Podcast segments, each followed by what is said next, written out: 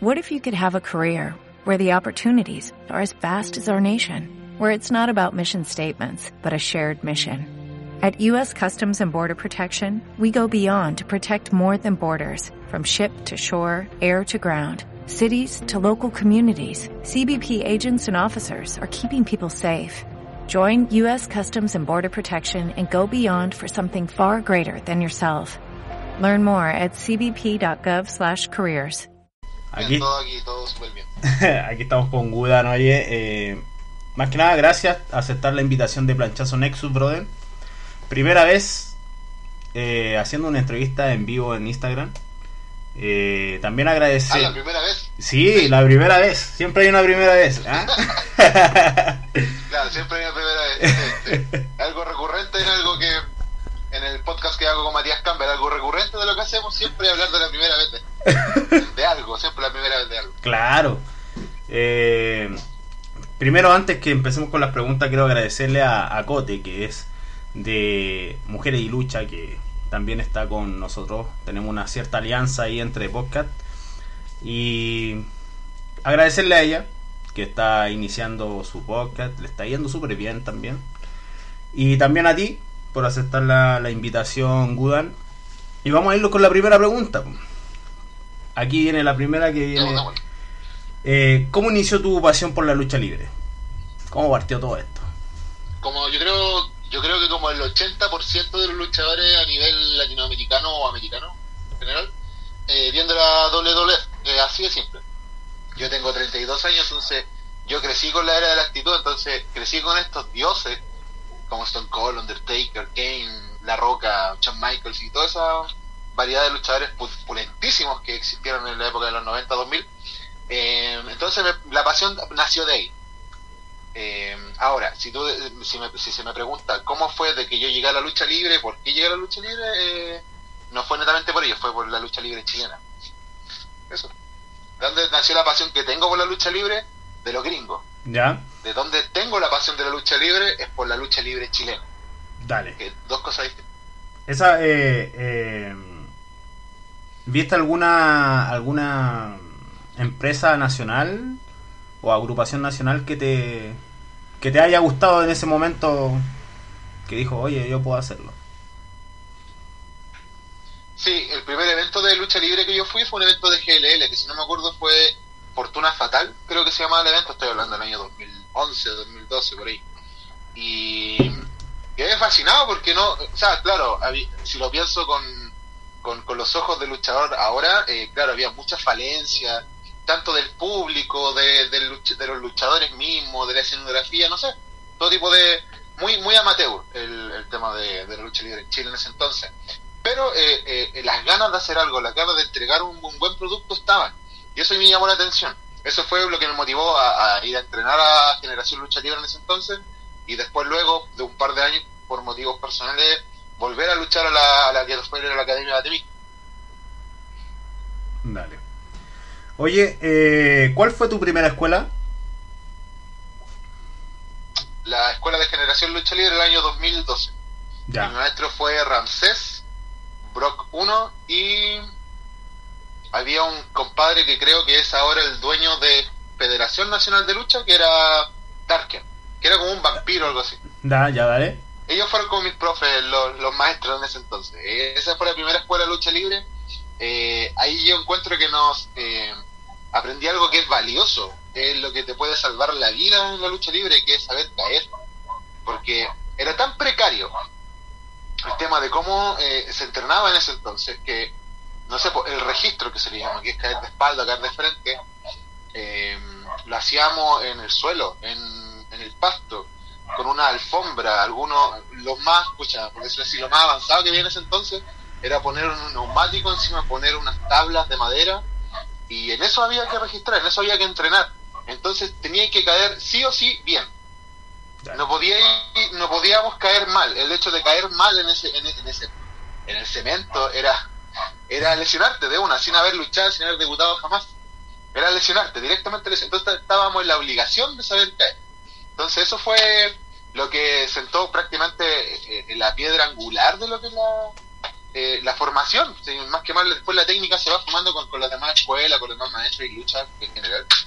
Pero el, tema de, de, las caídas lo aprendí en generación y, no es algo que diga, oh, que, me gustaría que fuese así, porque yo es, genial ver las nuevas escuelas que tienen tatami y tienen... Eh, hay esta escuela acá en lucha de lucha libre que tienen gente que se preocupa de, dar masajes después de los entrenamientos y cosas así. Hay una mejor, hay más calidad en el tema de infraestructura, pero sí estoy muy agradecido de la escuela de generación porque, nuevamente digo, si no aprendíamos a caer bien en el cemento, no íbamos a lesionar antes de luchar. Entonces, eh, eso es como, a grandes bases, eso. Es como la.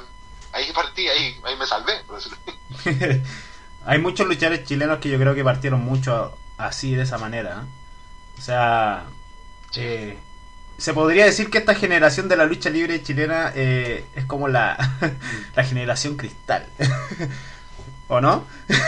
Claro, no, no, no, no, no creo que la generación cristal, yo creo que es la generación más profesional. Porque ahora la mayoría de las... Ahora, ahora, a ver, si yo me pongo a pensar que la lucha libre chilena hace unos 10 años, por ejemplo, que fue cuando yo pasé la lucha libre, eh, era normal ver que todas las escuelas eran igual.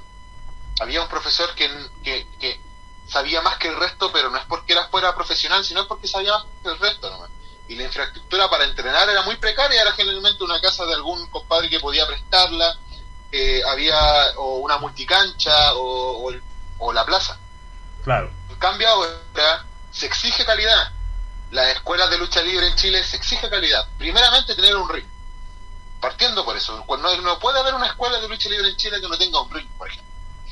Y ya, por último, no tiene un ring, pero por último tienen tatami o tienen, tienen implementos que, que, ayuden para que no, nos, no les pase lo que nos pasó a nosotros hace de años, de tener miedo de caer porque te podías lesionar la primera vez. Entonces ahora no, ahora hay un mayor cuidado, un mayor profesionalismo, estamos viendo que hasta los tryouts de la WWE llegaron a Chile, entonces está saliendo gente de muy, muy, muy, ni siquiera muy excelente calidad, por ejemplo Taylor Wolf, eh, Montoya, está saliendo Marduk también cuando fue a México y volvió, volvió como un gran maestro, Juan Chulo, eh, Límite y entre muchos más. Claro. Entonces la lucha libre en Chile, claro, ahora sí, de cristal podríamos decirlo claro porque ya no se están tirando el cemento por la nada, sino en una lucha específica, no entrenando. Pero no, yo creo que es más profesional que cristal la lucha en Chile en este momento. Quiero rescatar algo que dijiste, algo de WWE. Y ojo, que hay, hay, hay un proyecto que está dando vuelta ahí de WWE Sudamérica. Y habían tres. Habían tres países. Estaba eh, Brasil, Argentina, Chile. Descartemos los dos que nombré primero. Porque posiblemente se pueda venir algo bueno para Chile. Pero tiene que pasar esta pandemia, así que mientras no se acabe. Sí, no, primero, es que estaba. Claro, es que estaban todas las luces listas para que, para que la. No sé, pues, no sé si, si se hiciera como un NXT Chile, no, no creo. Un NXT latinoamericano aquí en Chile, no creo. Pero sí, por lo menos, un centro, un performance center sí podría haberse creado aquí en Chile perfectamente, si que la estructura está. Y, y, agregándole el tema de que entrar a Chile es más fácil, por ejemplo, que llegar a Brasil, por ejemplo, o llegar a la misma Argentina. Porque las condiciones económicas en Chile son sustentables para tener son sustentables que para tener un, proyecto de esa envergadura porque no es cualquier empresa que estaría llegando acá. No es que esté llegando una empresa chiquitita de Inglaterra perdida en el espacio llegando acá a hacerse una filial. Está llegando la WWE te guste o no te guste, la empresa más grande de lucha libre a nivel mundial. O sea, yo te voy a, te voy a spoilear por qué no decidieron por la... Por la suponte, eh, Brasil no quisieron un tema que es peligroso. Tenemos el tema de las favelas allá. Argentina por el tema económico. Se descartaron esos dos. Entonces queda Chile, que sí, como tú dijiste, el tema económico, que algo sustentable y todo. Así que puede haber una posibilidad. Ojo, eh, tengo una fuente muy buena que sí. me dijo que Chile, Chile sí, y los demás por esos temas los que te mencioné. ¿Quién sabe? no desmerecer la lucha libre, sin, eh, sin, desmerecer la lucha libre latinoamericana, porque claro. Argentina, Argentina tiene excelentes exponentes. Yo he tenido la oportunidad de luchar con, con luchadores argentinos en, en, ciertos eventos y tienen una muy muy buena preparación. Eh, una vez luché con unas con luchadores paraguayos tremenda preparación también. El brasileño, he visto lucha brasileña, bacanes, todo. Pero en sí es, estructura y, un compromiso también. El chileno es muy comprometido en las cosas que le gustan. Entonces, el compromiso de hacer un buen trabajo, siendo que esté la WWE aquí, yo creo que funcionaría perfectamente. Claro. Gudan, vamos a pasar a la tercera pregunta. aquí, bueno, aquí hay dos. Ojo, mira. En primer lugar, ¿cómo nace Gudan y cómo eh, desarrolla el personaje de Gudan? Ya. Nace por, la, por el gusto mío a la cultura nórdica. Eh, eh así nació. Gudan, la palabra Gudan, es la fonéticamente es la es la forma fonética de decir Wotan o Odín. En, cuando los noruegos se encontraron con los españoles por primera vez, la forma fonética que los españoles decían para decir Odín era Wotan. Porque así se, prácticamente así se pronuncia en, noruego, Wotan. Wotan. Y entonces los españoles llegaron y dijeron así como, oh, Wotan, por ejemplo. La única variación que tiene mi nombre a, la españolización de, la palabra Odín española es que mi nombre tiene eh, doble O. Nada más, esa es la única diferencia. Claro. Y cómo he podido desarrollar ese personaje ha sido completamente difícil porque la pandemia, algo de lo que me ha ayudado es poder ver mi lucha antigua, poder ver mi debut una vez más, poder ver el trayecto que yo he tenido desde mi primera lucha hasta la última lucha que tuve en XNL.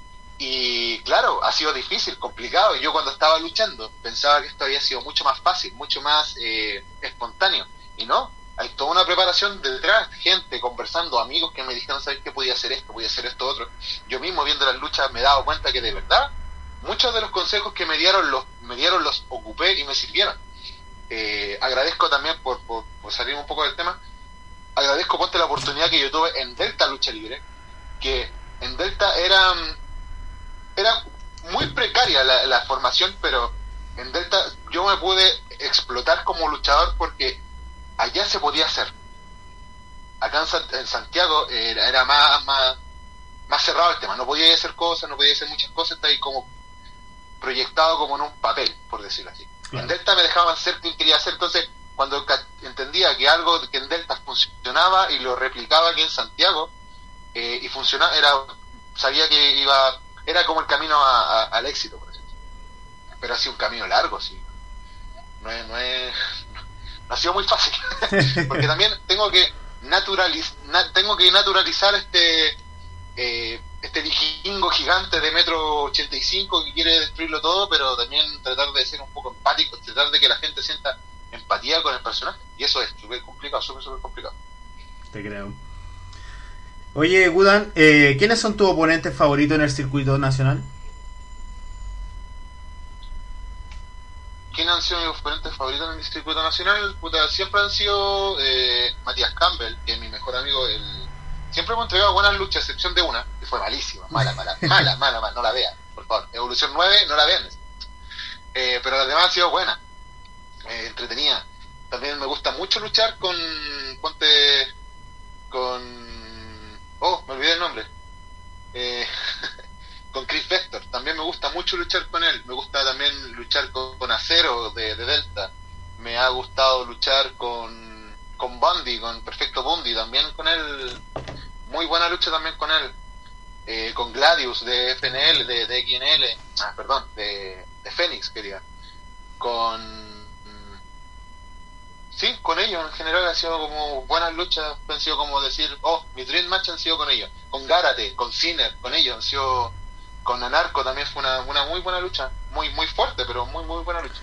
Esa, eh, esa lucha de Bundy con, eh, y después Anarco, ¿dónde se dio esa oportunidad de luchar con ellos? Con Anarco se dio en Legión, no me acuerdo del evento, creo que fue recargado del año 2018, creo, no, estoy seguro. Eh, se dio por el, no, por el título máximo de Max Lucha Libre. Yo ahí enter era el campeón de Delta Lucha Libre, campeón máximo de Delta Lucha Libre y me tocaba enfrentarme contra el campeón máximo de Max Lucha Libre, por el campeonato de Max Lucha Libre, en el cual perdí. Eh, pero es buena lucha, una lucha muy... Está en internet, si la quieren buscar vayan a mi canal de, de YouTube, Wodan bajo luchar, eh, la van a encontrar y ahí está, Narco vs Wodan, es una lucha muy, muy fuerte, muy muy de golpes reales, literalmente son golpes reales. Todo lo que usted ve ahí, si es que lo van a ver, son golpes reales. Los combos, las patadas, todo, todos son golpes muy, muy fuertes, no hay, no hay un por decirlo en pocas palabras, nos picamos. Nos picamos el uno contra el otro. Después quedamos en buena y toda amistad y, y buena onda y vamos a tomar cerveza, pero en el momento, oh, se me quedó solo. En el momento sí no, no, nos agarramos fuerte. Y- pero es buena lucha entretenida. Van a ver ahí como me pegan unos rollazos en la, en, en- en la cara y quedo inconsciente y unos machetazos feos. ¿no? Véanla, entretenida. Y con Bondi eh, me enfrenté en. fue mi última lucha. La última lucha que yo tuve antes de la pandemia fue con Perfecto Bondi. Eh, fue en un evento a beneficio de Explosión Lucha Libre.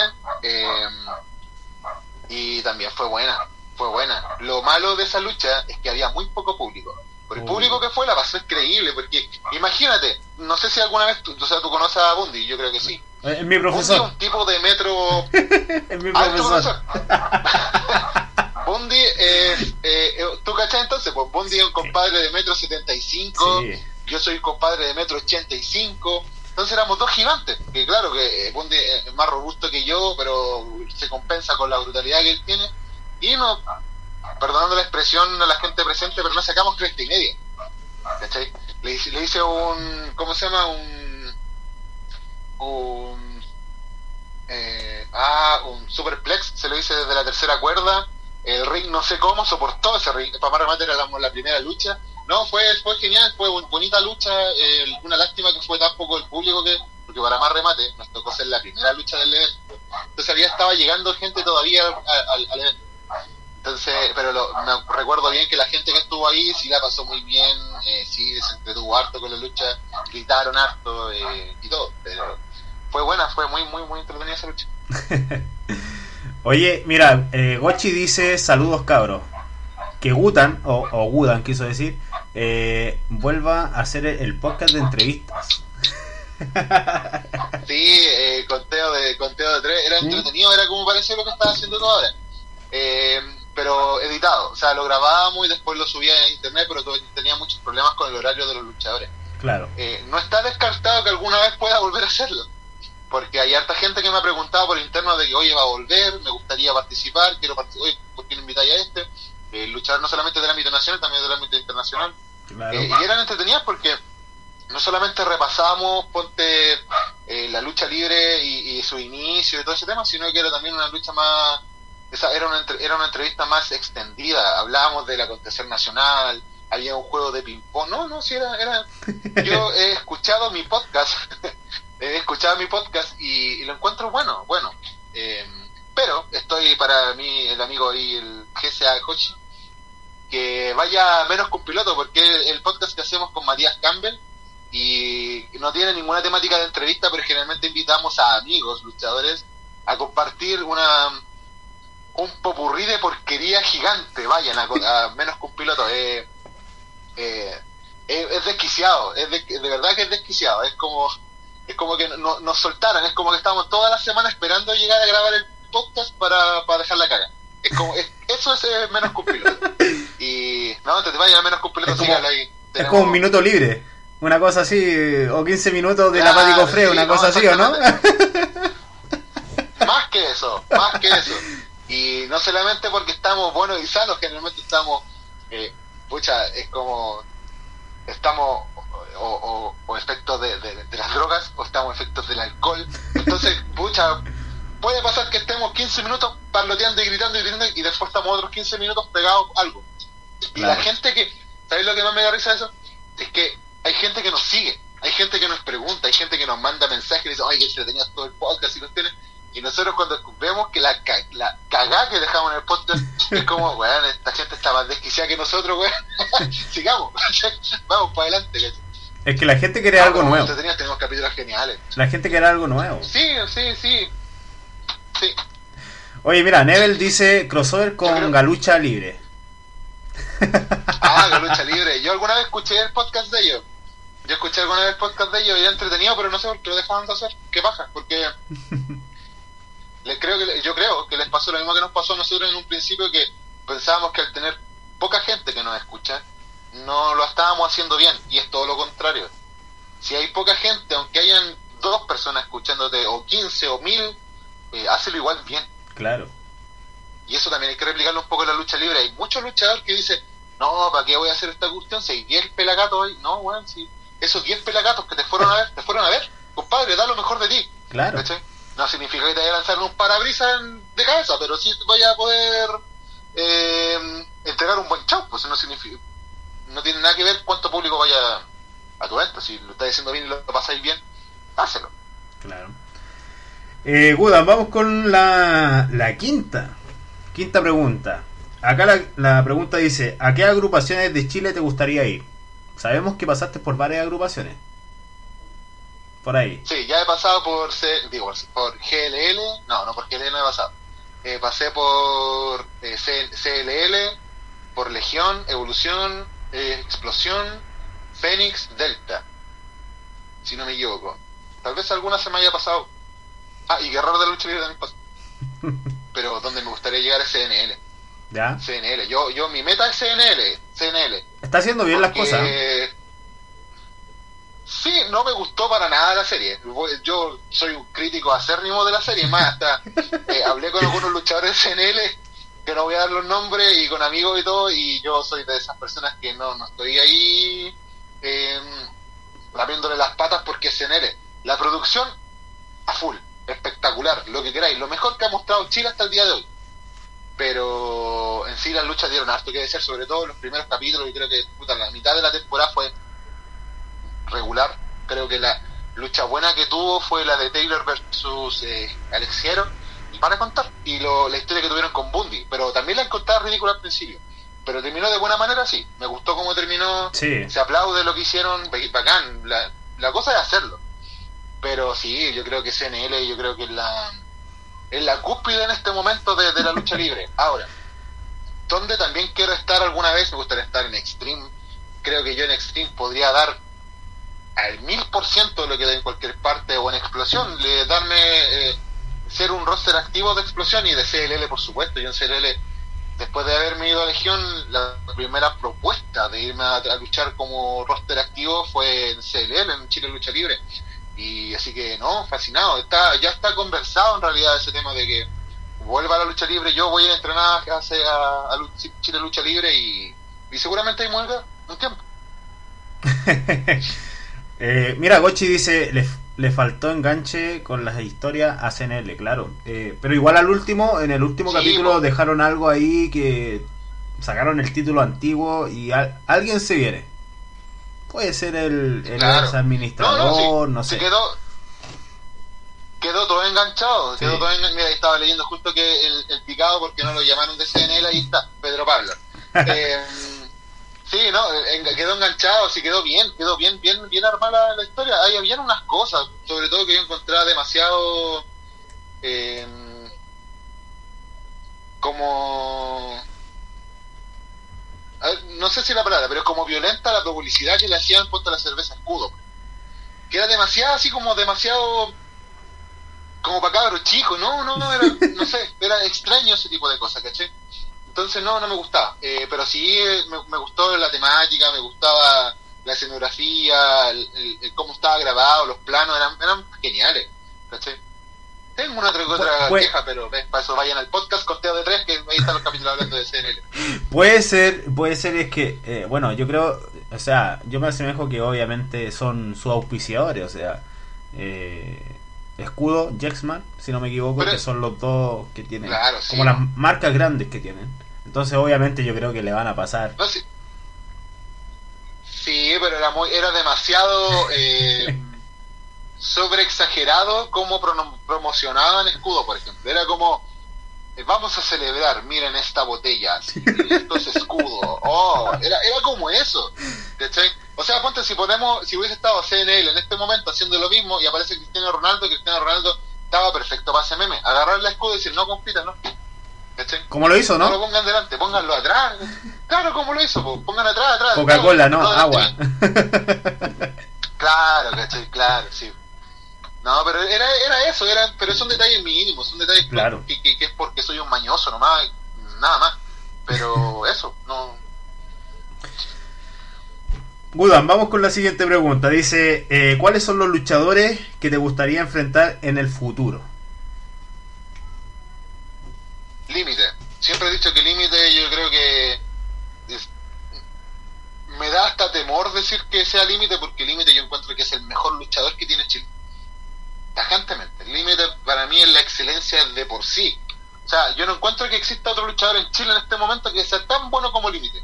Y no porque sea un compadre como muy, muy fuerte, muy técnico, muy alto, sino que el compadre, la técnica que tiene, la técnica que es pulcra, es muy pulcra. Y el compadre también es, es, él. Eso es lo que más me llama la atención del límite, por ejemplo, que es él.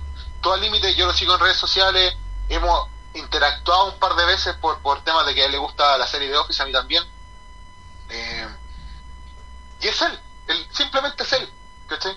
Y después tú lo veías en el ring y sigue siendo él, y, es pulento, es como, yo creo que ese sería como mi, mi dream match. Sí, también me, me gustaría enfrentarme a, un mano a mano contra Karate, una lástima que se haya retirado Kraken, porque también quería luchar con Kraken, creo que era el, el único que por el peso y porte íbamos a poder hacer algo brutal y, hardcore.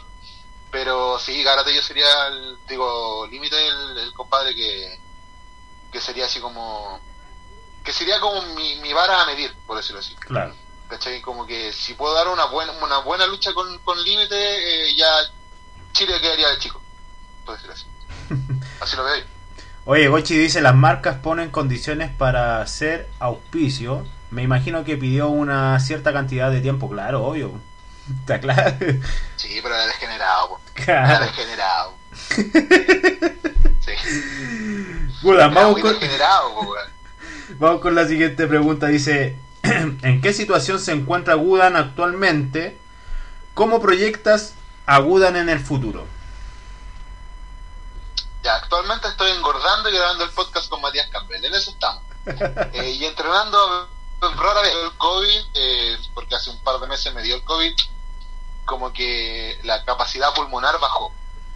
Y antes estaba full, estaba full entrenamiento, full esas cosas, y pero no, bajó la, la calidad eh, pulmonar, entonces ahora me compré una bicicleta, así que con mi hijo estamos saliendo la bici para mejorar el cardio. Ya después de eso voy a empezar a hacer otro, otro tipo de entrenamiento más, más físico.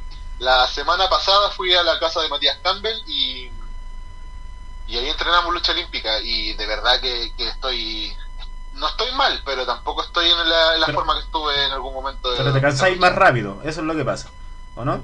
Sí, sí, obvio, sí, mucho, mucho, mucho. Al principio cuando recién eh, me dieron el alta del COVID, por ejemplo, eh, caminar un par de cuadras era, no era un sacrificio, pero era...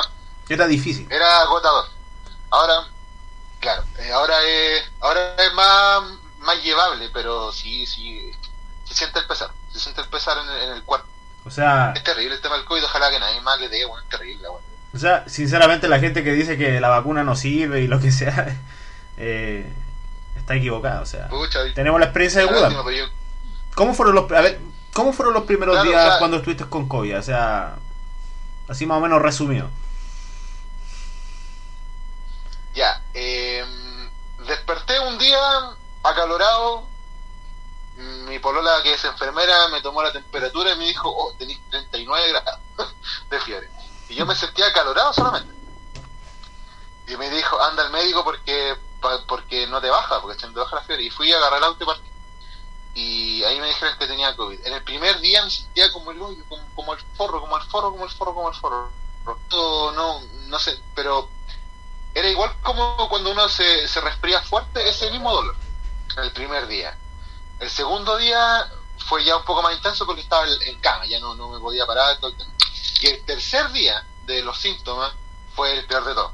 Ahí tenía fiebre de 40 grados, empecé como a, como a alucinar, oh. eh, me dolían los huesos, los huesos de las piernas, la cadera era terrible, terrible, terrible a punto del llanto porque era insoportable el dolor que tenía de, esto. Ya después del sexto día eh, empezó como a mejorar los, síntomas y todo el tema. Lo que sí, hasta el día de hoy, de yo estoy hablando de esto, pasó en mayo. Hasta el día de hoy eh, todavía tengo secuelas del COVID, eh, sobre todo las tos.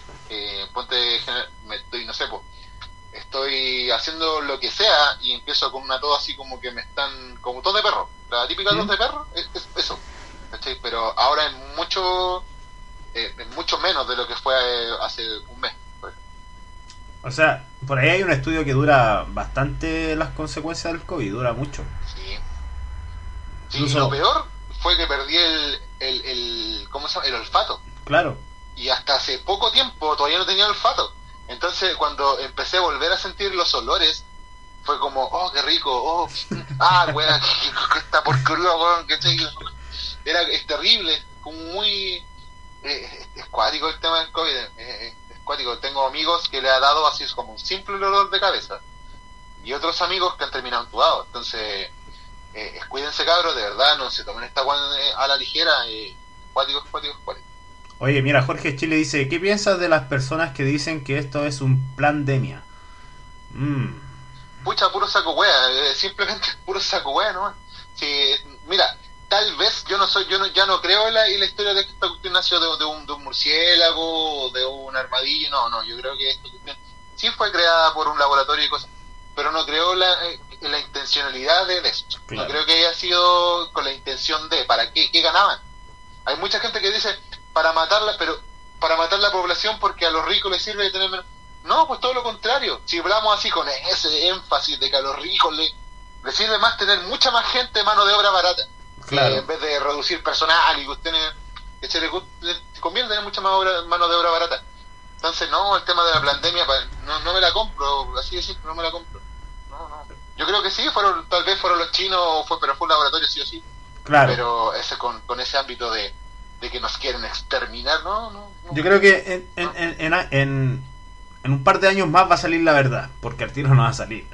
En un par de años más, no, o, ahora no, eh. o va a ser un comunicado especial anónimo y va, va a tirar la verdad, porque ¿Para qué estamos con cosas? Anonymous los tiene, a todos los gobiernos los tiene tomados de, de una parte...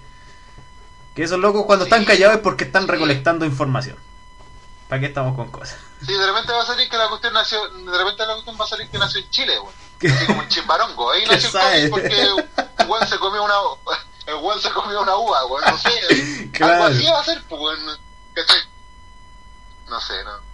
No, pero el tema de la pandemia no, no, no me la compro. Y tengo gente muy cercana que habla de eso de que no se va a vacunar porque la pandemia, porque nos van a inyectar COVID y pura claro. wea, yo, de pura wea, yo encuentro que, bueno, después de, del agua, eh, del agua potable, después del agua potable, las vacunas han sido lo que más han salvado vidas en la historia de la humanidad. Claro. Entonces ahora que me digo, weón, que la vacuna no sirve, weón, anda la mierda, weón. Realmente anda a la mierda, weón. Oye, mira, Jorge Chile dice, Hace un tiempo leí una entrevista de un luchador que dijo que la pandemia le, le hizo bien a la lucha libre chilena. ¿Qué crees tú? Que sí, yo creo que sí le hizo bien. Porque la gente que va a volver a la lucha libre va a ser gente que de verdad le gusta esto. Claro. Porque había mucha gente que estaba entrenando y haciendo lucha y que hacían esta cuestión porque hoy, porque la polola lo va a ver, hoy porque, eh, no sé, porque soy amigo del weón no, puras weas. Claro. Puras weas. He visto muchos luchadores que, se ha, que ha dicho, ya sabéis que no voy a seguir luchando por la pandemia, porque ya no estoy en condición física. Puta, todo lo contrario, weón. Yo creo que si de verdad te gusta esto, tienes que quedarte. ¿Cachai? Es obligación, quedarte. ¿Cachai? Porque puede, ponte, en mi caso, por ejemplo, yo ya tengo 32 años, mi condición física no es la mejor del mundo, ¿cachai? Pero si no sigo la lucha libre como luchador activo, hay muchas otras cosas que puedo hacer por detrás de cámara. Claro. ¿cachai? Porque me gusta esto. Desde las entrevistas, como decía aquí el compadre, de, volver a hacer un podcast de entrevistas, hasta ser, no sé, eh, ayudante de, de un promotor o, no sé, levantar cabros jóvenes, entrenar, no sé, hay muchas cuestiones que hacer en el mundo de la lucha libre. Si acá no nos creamos como que somos el paraíso, no, no, estamos todavía años luz de ser lo que de verdad se necesita hacer la lucha libre chilena. Claro. Que sea una cosa profesional. Y para eso necesitamos a todos los agentes, a todos. Desde el, desde Tramoya, que está ahí levantando el fierro, hasta la mega estrella que está luchando en, Estados Unidos. Claro. Mira, hay mucha gente que está conectada y, Jairo dice, no creo que le haya hecho bien a la lucha libre chilena. O sea, Chile. ah, sí, pues claro. Sí, no. Siendo que muchas... claro, sí, leí la... Ah, eso es verdad, en muchas partes no se puede entrenar, o sea... Eh, no, no, claro, si lo veo por ese aspecto, claro, o sea, lo que nos jodió a todos fue el tema de que ya no nos podemos reunir a entrenar como corresponde, de que para lo, muchas de las personas que están haciendo su, entrenamiento lo están haciendo desde la casa y no tienen los implementos o el espacio para poder entrenar, obvio, si lo veo por ese aspecto, obvio que sí. pero eh, al que le gusta esta cuestión igual está entrenando, igual está levantando pesitas, igual está trotando, igual está haciendo lo que sea, ¿cachai? Porque quedarte con la escuela, mira, para los compadres que ya estuvieron en una escuela, por lo menos ya tienen lo básico, desde hacer una voltereta, desde hacer un registro, desde, no sé, pararse como luchador, que es algo tan, que uno dice, no, como vas, es algo básico y que al 60% de la lucha libre chilena le sale como el hoyo. Pararse como luchador después de que le vea. ¿Cachai? Entonces, practiquen eso. Practiquen movimientos, pónganse al espejo, hagan cara. Eh, no sé, hay millones de cursos de teatro en YouTube también si no tienen cómo pagarlo. Véanlo, hay muchas formas como entrenar. Quedarse con que hoy no puedo entrenar porque estoy en, no tengo escuela de lucha libre, perfecto, te creo para un compadre que esté entrando recién a la lucha libre. Pero los compadres que ya son luchadores que van a Aquí no va a volver eh, eh, Dieguito Pérez como luchador estrella debut. No. no. van a entrar todos los compadres que quedaron desde la lucha libre anterior. Exactamente. El, el, Dieguito Pérez va a entrar a los dos meses, tres meses después. Pero los compadres que por ejemplo, cuando vuelva la lucha libre en XNL, la gente no va a ir a ver a Dieguito Pérez, va a ir a ver a, a, Cine, va a ir a ver a, a los Pipitos y Traidor, va a ir a ver a, a, la, ¿cómo se llama? Al grupo que tenía la Red Quinzel, va a ir a ver a Satara, va a, ir, a ver a toda esa gente. Claro. No van a ir a ver a Dieguito, Dieguito, Dieguito con mierda se llama Dieguito, pues, Ya, vamos a pasar a la, a la siguiente pregunta, Gudan. Eh, ¿Cuáles son tus objetivos finales en el circuito nacional? Ser reconocido, yo creo que no existe ningún compadre que no quiera ser reconocido. Yo quiero ser reconocido a nivel nacional, creo que de a poco lo he, lo he logrado. Hay gente no por nada también tengo 2500, casi 2500 seguidores en Instagram. Pero es ser reconocido, es ser que, me, que, quieran verme luchar, que me, llamen desde Arica a Punta diciendo, ¿sabes que Me gusta tu pega, ¿cachai? Que quiero que vengáis, quiero que, destrucción, compadre, quiero que vengáis a ganar un título, quiero que vengáis a hacer algo. Independiente de lo que sea hacer, pero que mi nombre se conozca. Eso es lo que yo más quiero, más que ganar títulos, que me, a mí me encanta. A mí, eh, el luchador que diga que no le gustan los títulos, puta que paja. A mí me encanta tener títulos. Me encanta, me encanta. Me encanta cuando gané el título en Legión, cuando gané el título en Delta, cuando gané el título en Fénix. Es como. Es como me llena el ego. Yo me encanta, me gusta eso, ¿cachai? Claro. Pero más que eso, sí quiero ser reconocido a nivel nacional y, ¿por qué no decirlo, sudamericano? Sería espectacular.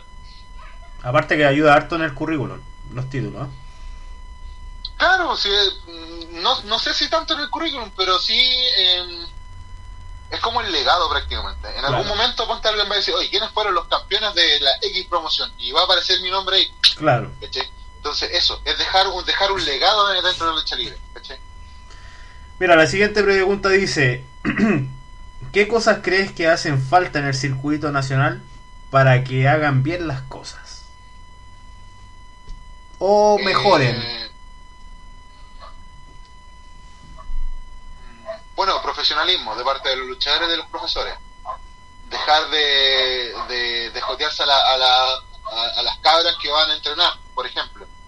Eh, que se pongan un poco las pilas en realidad. Es como dejar de, de, ver a los promotores que quieran ver las luchas que ellos quieren ver, sino que lo que la gente quiere ver, preocuparse un poco del público.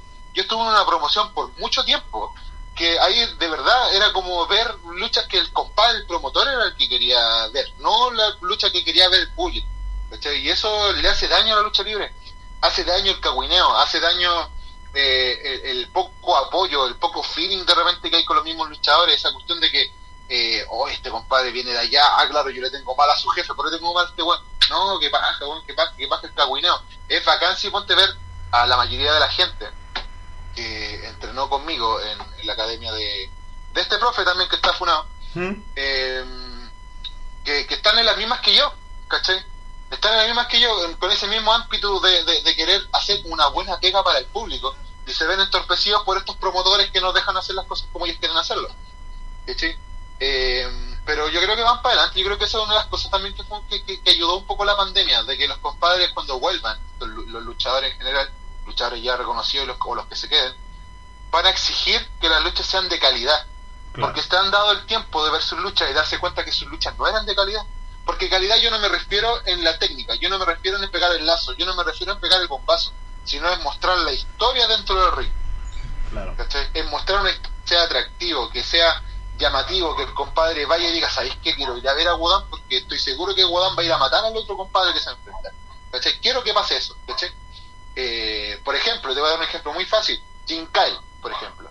Jin Kyle se transformó desde el Jin Kyle que uno conocía en Legión, por ejemplo, anteriormente. La transformación al demonio Jin Kyle es fantástica, es una de las mejores Sí. cosas que yo he visto por años dentro de la lucha libre chilena. ¿Cachai? Entonces, ese tipo de cosas van a empezar a nacer. ¿Cachai? Eso. Oye, mira, Jorge Chile dice, a mí me gusta la pega que hace Wudan. Un gran luchador lo hace bien como técnico o rudo. Me gusta su entrada cuando se pega en el pecho. Y acá dice Jairo, ¿qué piensas sobre el ego lucha del luchador en general? Esa sería la, la pregunta. Primero, gracias a Jorge Chile. Jorge Chile yo lo conozco. eh, su hija, eh, que es Naibilu, eh, tremenda luchadora. Pucha, me quedé con toda, todas las ganas de poder luchar alguna vez con ella. Eh, y la otra cosa que dice Jairo, eh, Jairo. yo creo que, creo que está bien. Creo que está bien el, el ego, porque hay dos clases de ego en este mundo de la lucha libre. Está ese ego, por ejemplo, como el de Paul Slandering, que soy el 28 mil veces campeón del mundo el chileno, weá. ¿Y de qué te sirve, weá? Que al fin y al cabo eres un conche su madre como persona. Y Claro. también está el ego, por ejemplo, de, de, de aquí, del- de- no sé si estará Pedro Pablo también en la transmisión, pero está el ego de Pedro Pablo, que a pesar de que Pedro Pablo le puede caer como el hoyo, como el hoyo, como el hoyo. Pero tú habláis con Pedro Pablo y la mayoría de las cosas que ha hecho Pedro Pablo se han transformado en verdad. Por ejemplo, yo hace mucho tiempo hablé con Pedro Pablo y él me dijo, yo voy a ir un día a Estados Unidos, voy a ser campeón.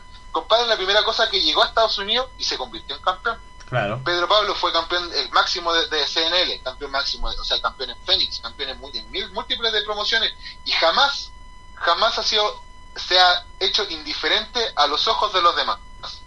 Pero un tipo que es es carismático, un tipo que la gente, a pesar de que le pueda caer como el hoyo, igual lo vaya a ver, igual está interesado en ver qué igual está haciendo.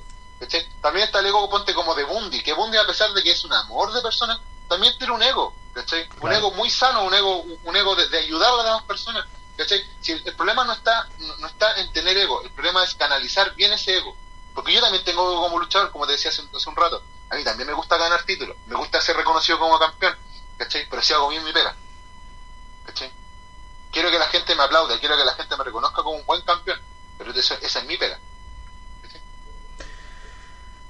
compatibilizo contigo, sobre todo en por Slandering, que fue mi profesor, ojo, fue profesor mío. eh, ahí tengo un- una anécdota que, bueno, no se puede contar acá, pero, pero sí, eh, hay mucho ego, de todos lados, de todos lados. Eh, Sí, po. El ego de él sí era muy, muy, muy, muy grande, sí, muy grande. gigante. Sí, Gigante, ponte, yo tengo amigos en FNL, Bardo, que ojalá ¿Mm? esté, esté en la cuestión y le mando un besito cuando se ve esta cuestión. Bardo es, es uno de mis mejores amigos, y a Bardo lo conozco hace caleta de años, caleta de años lo conozco ese weón. Eh, y él me contaba que Paul Slander en FNL era un, real coche su madre. Entonces, es, es paja, es penca, ¿cachai? Es penca porque ese ego, por ejemplo, yo no te voy a contar de otros nombres porque no, ¿para qué? Pero eh, sí conocí alguna vez el ego del luchador de esta cuestión de que, eh, ay, no, no quiero perder porque tú no, a ti no te conoce nadie, tú ya ves tu segunda lucha y yo no voy a perder contigo. Y era un buen de metro y medio, weón, buen de metro y medio, que la lucha fue una, una- un asco. Pero el compadre llegaba como 15 años, nunca había hecho nada importante, pero quería ganar. Ese tipo de ego es malo. El tipo de ego cuando tú querés luchar para ti.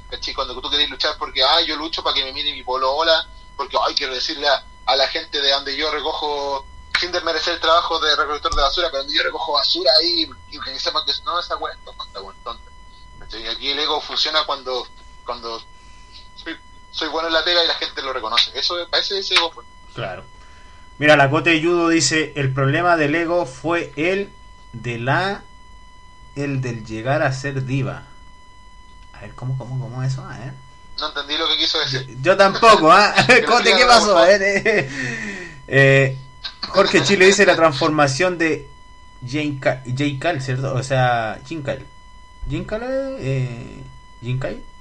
Fue Jinkai. genial, aunque con público hubiese sido increíble. Claro, obvio, ¿quién no hubiera visto? Sí, claro, sí. sí. Legión ocupó muy bien lo- los eh, los espacios con Jinkai, no con Jinkai, los demás Jinkai. luchadores. Pero sí con Jim Kyle ocupó muy bien los espacios, ocupó bien la, la escenografía, los planos, las tomas, lo, lo, las luces, muy bien las transformaciones, fue, fue, fue muy bueno. Yo a Kyle lo entrevistamos, vayan a, a menos con piloto, por favor, vayan a menos con piloto. Ahí está eh, una, una, una como mini entrevista que le hicimos una vez a Kyle y hablamos de eso, que la transformación ha sido lo, lo mejor, creo que desde el último Después de Clandestino, por ejemplo, la creación de Clandestino, está la transformación de Jinkai. Yo, para mí eso, es como lo, las cosas así como importantes que han pasado a nivel nacional los últimos cinco años, eso, la creación de Clandestino y después el, la transformación de Jinkai. Gudan, vamos con la siguiente pregunta. Dice, ¿qué luchadores jóvenes crees que se ven como oportunidades de ser reconocidos en el extranjero? Pucha, no sé si son, o sea, son jóvenes por edad, pero ya no son jóvenes en, experiencia, porque ya en el mismo tiempo que yo luchando, pero ponte Zack Over, por ejemplo, es un compadre que está, pucha, yo, es una lástima, yo creo que a él, eh, una de las pocas personas que más le afectó el tema de la pandemia fue Zack Over, por ejemplo. Eh, otro, Matías Campbell, Matías Campbell, yo le he dicho, es, mi mejor amigo, no es porque sea mi mejor amigo, estoy diciendo esto, tiene que Matías Campbell, la labia que tiene ese compadre en el ring, eh, la presencia que tiene ese compadre en el ring, y lo que genera en la gente Matías Campbell, es, una de las cosas bacanas dentro de la lucha libre. Son pocas las personas que tienen en la lucha libre chilena eh, un buen micrófono.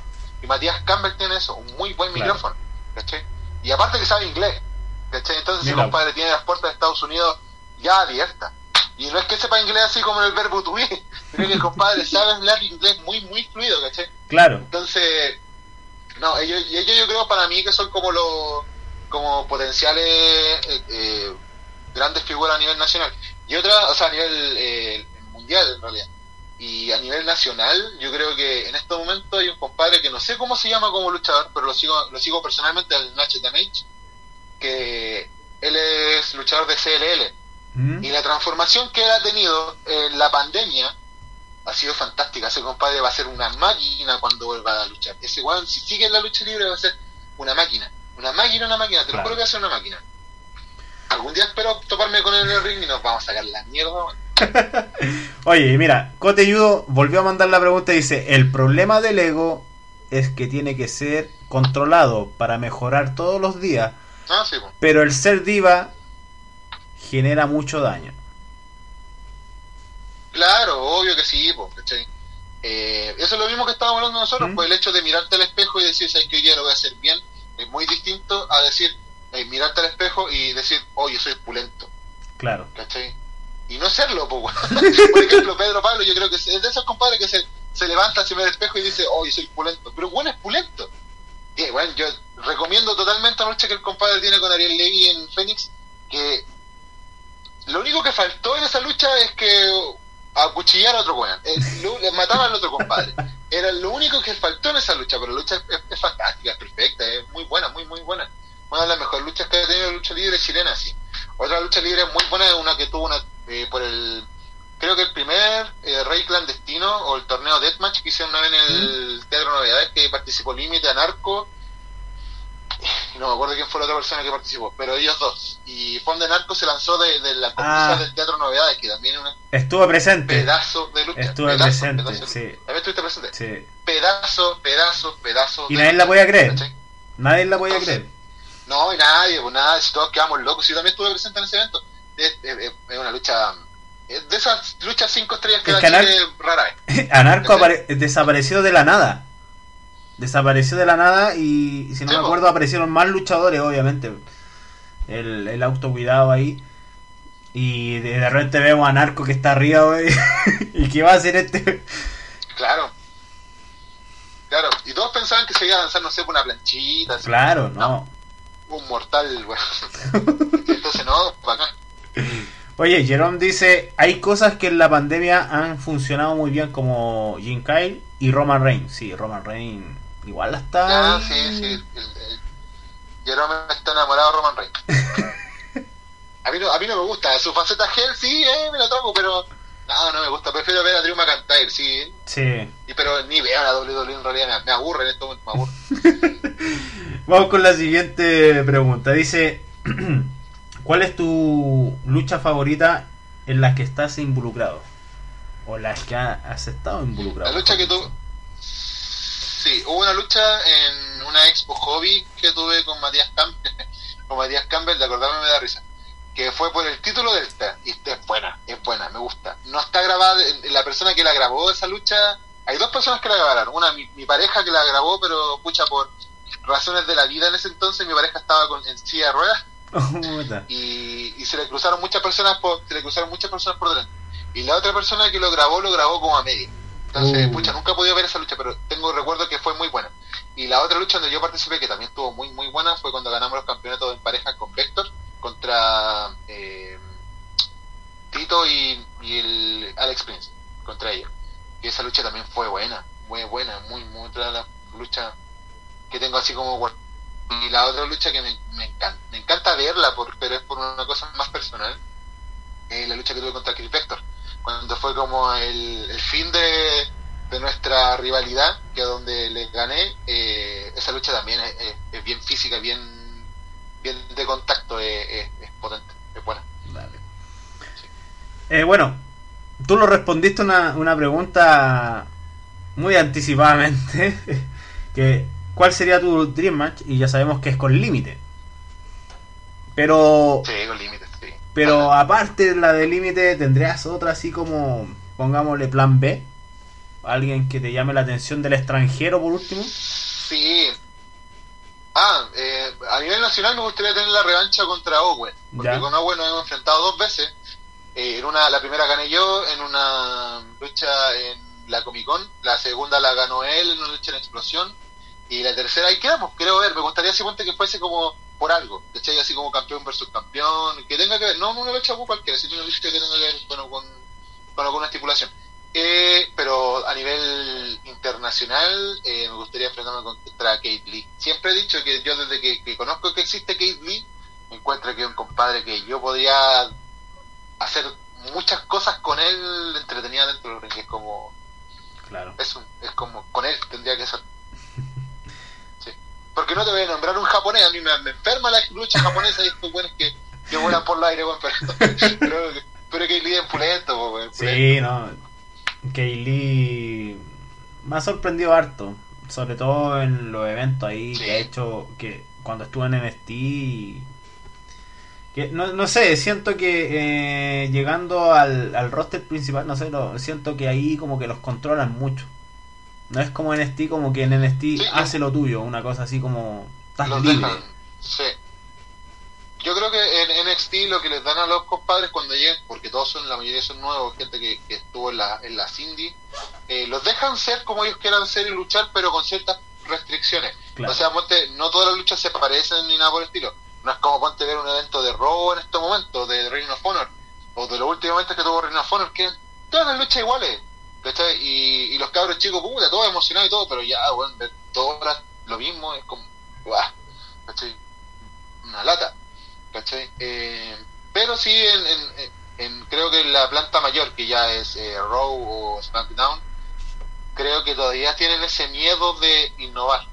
Hay cosas sí que han hecho innovadoras, ponte como lo que hicieron con The Finn y, o con Roman, o con Drew McIntyre, o con la Alexa Bliss, o lo que están haciendo con, con esta chiquilla que, que, debutó el lunes pasado, que, que la han criticado por, por, su, por su estado físico, igual, pero nadie se ha dedicado a decir que la lucha fue espectacular con, con la Naomi. Eh, entonces, creo que de a poco se están eh, abriendo a nuevas cosas dentro de la lucha libre, pero sí estuvieron años sectarios, como tratando de revivir leyendas antiguas, tratando de traer a leyendas para revivir viejas glorias. Claro. está bien bonito, pero no siempre, no siempre. O sea, la criticaron por su forma física, o sea, eh, o están yendo a ver lucha libre por, para ver físico o ver la historia, porque en sí tiene que haber en la lucha libre hay una historia, sí. Entonces, claro. a mí me da a entender que nos están dando ese como eh, de preocuparse lo que está diciendo la lucha. Porque detrás de una lucha hay una historia y, o sea, no sé por qué la critican tanto. Yo creo que la crítica yo creo que yo creo que la crítica cuando es referente al físico es porque viste al compadre sudando y transpirando y apenas luchando por sobrevivir y por respirar. Ya ahí sí puede haber una crítica que tal vez estaba sobreexcedido de peso, que, que puta que, no le dio para correr o cuando no sé, pues gente como de mi contextura corporal quieren hacer mortales y se caen de cabeza, claro, ahí puedes criticarlos por el físico. Pero cuando dan pedazo de lucha, por ejemplo, no sé, porque no bueno un compadre como yo, como tú, como, como el mundo, como el general de, de, las personas del mundo, gordo. Y dan las medias luchas y nadie se preocupa por el compadre que sea gordo. Pero aparece una mujer que un poco más rellenita de peso, ¡ay, que bueno, son pura huevona! No, pura huevona, claro. Vamos con la siguiente pregunta. Dice, ¿quién es tu luchador favorito y lucha favorita de todos los tiempos? Pucha, la lucha favorita de todos los tiempos fue la lucha, la primera lucha que yo vi en, mi vida. Fue la lucha de, de eh, Mankind vs Undertaker en oh. Eh, King of the Ring del año 98. La primera lucha, o tal vez vi alguna lucha anteriormente, pero la primera lucha que yo tengo recuerdos eh, fue esa. Yo tenía como 10 años en el canal La Red, te la dieron y yo... Oh, Fascinado. otro mundo que claro, y, por eso por eso mismo mi luchador favorito siempre va a ser el Undertaker. Para todas, no, no, no, no, no lucho como el Undertaker, no hago nada del Undertaker ni nada por el estilo, pero mi luchador favorito es Undertaker. Y claro, ya todo lo que conlleva, pues Kane, eh, eh, Mankind, todo, todo ese tipo, pero mi luchador favorito es que Undertaker. Claro. Eh, vamos con la última pregunta, Wudan. Dice, ¿cómo crees que será la lucha libre chilena en 30 años? Más. Espero, mira, es difícil la pregunta porque pucha, si lo hubiésemos respondido hace antes de la pandemia, hubiese dicho, no, vamos al profesionismo y bla, bla, bla. Si lo miro ahora, no sé, yo creo que, hay que esa pregunta hay que darla cuando termine, cuando realmente termine la pandemia, cuando el virus ya retroceda o desaparezca o lo que sea. Eh, ya, pero sí, mirándolo, tengo buenos augurios porque, como hablábamos al principio, la lucha libre chilena ya no se parece a lo que era hace 10 años atrás, donde las condiciones eran precarias, donde se entrenaba en un gimnasio que se llovía, eh, o se entrenaba en la calle, o, no. Ahora hay una estampa, hay como hasta una cierta de. como. como así como de, de llevar que, que eres luchador y ya no eres cualquier persona. Claro. Antes se decía, ponte uno, si, es que llegaba, yo nunca conocí ningún otro luchador cuando era más chico, pero si, si me imagino que alguien si conocía a un luchador, decía, ah, luchador, ya, ya, y seguían conversando otra cosa. Ahora no, pues ahora como que uno dice soy luchador y como que te miran y te dicen, oh, bacán, Como, ya, y así uno le explica, y claro. La típica de repente que salen que se pegan de mentir y todas esas weas, pero eh, ya hay como algo como que hay como, como un amor a esto, Siempre lo hubo, pero ahora hay un amor profesional por esto Ahora nos miramos como compañeros de lucha. Ya no nos miramos como, oh, soy luchador tanto. No, no, somos todos compañeros de lucha. Y eso es súper valorable entre medio de la lucha libre. El camaderío. La camadería que hay dentro de la lucha libre es buena, entretenida, es buena, es buena y bonita. Mira, esta pregunta te la voy a hacer yo. ¿Eso?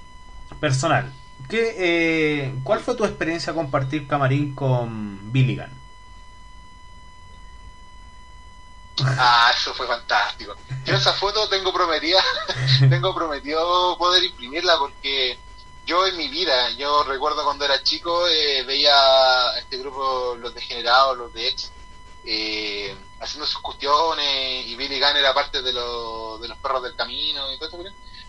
Y eran buenos que eran dioses prácticamente, buenos gigantes, musculosos. Eh, luchadores profesionales. Uno se imagina que estos compadres eran millonarios, que jamás iban a tener problemas. ¿Cuándo se me iba a imaginar a mí, un pobre chileno de Puente Alto, que alguna vez iba a estar en el mismo camarín que este compadre que era como un dios olímpico? Y me tocó, pues, me tocó estar ahí con, con Billy Gunn, con uno de, de, los héroes de mi infancia. Y, y pulento. Lo, lo bacán de, eso, aparte de que haya sido Billy Gunn, es que ese día fue el día que gané también el título en parejas con Vector. Entonces tuve la oportunidad no solamente de sacarme la foto con este héroe, sino de, sacarme la foto con mi héroe, con mi compañero y con el título. Claro. Entonces tiene mucho más significado haber estado ese día con Billy Gunn, porque, porque es Billy Gunn nomás. Y además que, de verdad, mira, yo cuando me pongo al lado de cualquier persona, ¿cachai? Todos me miran para arriba así como, oh, buen gigante, ¿ya? Yo cuando me puse al lado de Billy Gunn, yo estaba en esa posición, ¿cachai? yo me sentí como el, el, el 90% de los mortales chilenos estoy mirando otro hueón gigante, oh, culiado gigante. ¿Cachai? Es, un weón. mide, mide como dos metros, weón. Es, un gigante. Y musculoso por donde mira, mira, así. Me enamoré de ese weón.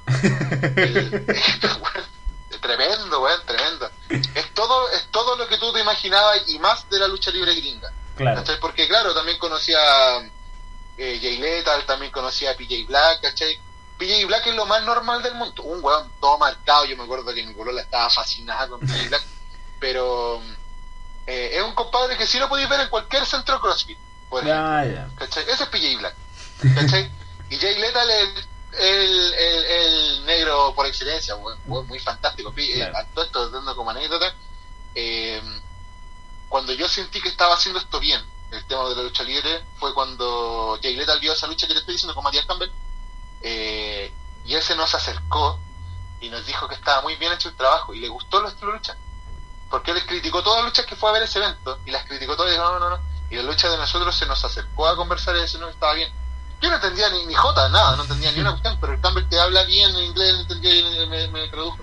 Y ese fue el primer momento que yo dije, estoy haciendo bien la pega. ¿Cachai? Esta cuestión es mía, aquí me quedo. ¿cachai? Esa fue la primera vez. Pero ya que Billy Gunn había hecho y fue pulento.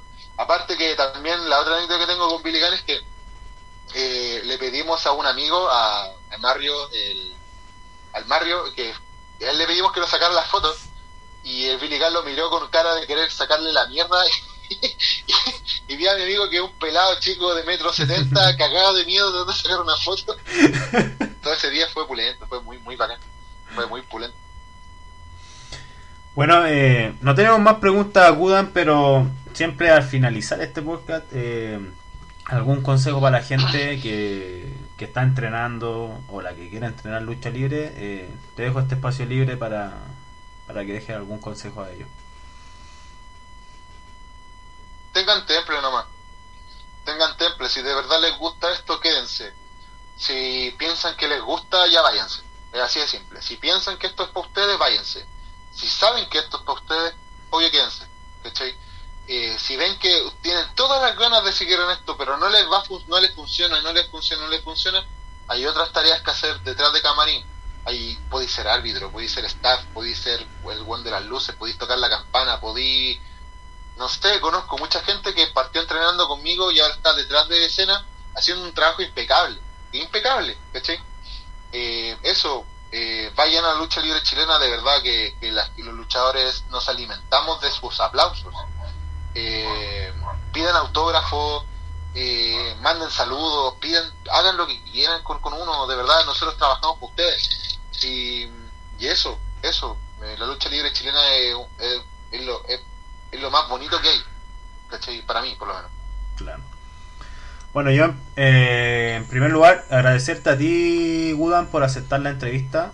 Eh, también agradecerle a Mujeres y Lucha, que se dedicó el tema de las preguntas. Eh, como dije, hay una cierta alianza de podcast. Yo la ayudo a ella, ella me ayuda a mí. Entonces, nada, pues, y recordarle a la gente que está acá que a las 8 vamos a estar entrevistando a Naibilu eh, vamos, los tiene bien intrigados, o sea, eh, sorprendió a Naibilu porque está compitiendo en la liga femenina que estamos haciendo nosotros y va primera.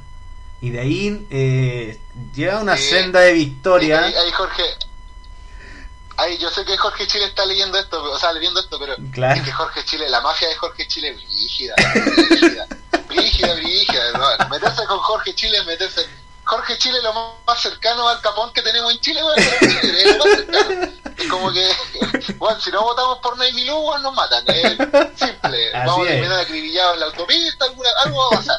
Algo va a pasar.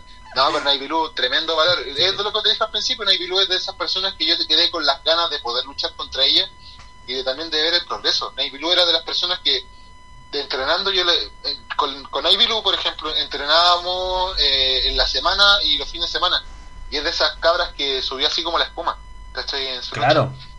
Y que claro, su debut, su debut fue fue más o menos lento, sí, toda la cuestión, pero después con el pasar de sus otras luchas fue mejorando mucho y el personaje que tiene, a pesar que yo tengo mis, mis, críticas contra su personaje, eh, sí es muy atractivo para, para lo que para el público chileno y, y no, bien, Navy Blue es de esas, de esas, de esas luchadoras que, que, que le gusta esto, que se nota, Claro. que cuando habláis con ella de lucha libre tiene esa, esa pasión, ¿cachai? Y cosas así. Una lástima que hace rato que no hablo con ella como directamente, pero caché hace poco que compartió el podcast de Menos que un piloto eh, y bacán, así que bacán No, también bueno. que lo escuche, un saludo para ella y para su papi ahí que está diciendo. Bueno, eh, darle las gracias a todos, gente. Eh, ya estamos. Este es el capítulo 7. Con Naivi lo vamos a hacer el capítulo 8. Y ya nos va quedando dos capítulos. Y los vamos a tomar un pequeño descanso. Porque, sinceramente, los tiempos están así como súper apretados ahora. Y quién sabe, tercera temporada se puede. en- mm, voy a dar un spoiler. Puede ser que lo hagamos de otra parte del mundo. Así que, ten atento ahí, ¿ah? Así ah, que. buena, bacán. Sí, sí, sí. Eh, planchazo, planchazo Nexus posiblemente se cambie de país y todo, se vaya a, a México. Bueno. Y quién sabe conseguir buenas entrevistas allá también. bacán. Con gente. Sí, los luchadores mexicanos, yo tengo, yo, yo hablo con luchadores, o sea, no con pero ah, he tenido la oportunidad de hablar con luchadores mexicanos y no, son, son, son buenos, buenas telas, buenas, Sí. buen- buenos, buenos, Bueno, buenos tipos. Acá se me dio la oportunidad de entrevistar a, a Ricky Marvin y a, a Ryder. Dos luchadores mexicanos. Ya, Y no, nada, nada que decir. nada Ricky que Marvin decir. es tremendo valor también. Sí. Bueno, gente, estamos despidiendo este episodio 7 de la temporada 2 con Gudan. Eh, se te agradece, Gudan. Y nada, nos vemos pronto Igualmente. a las 20, a las 20 horas. Los vamos a ver. se cuida.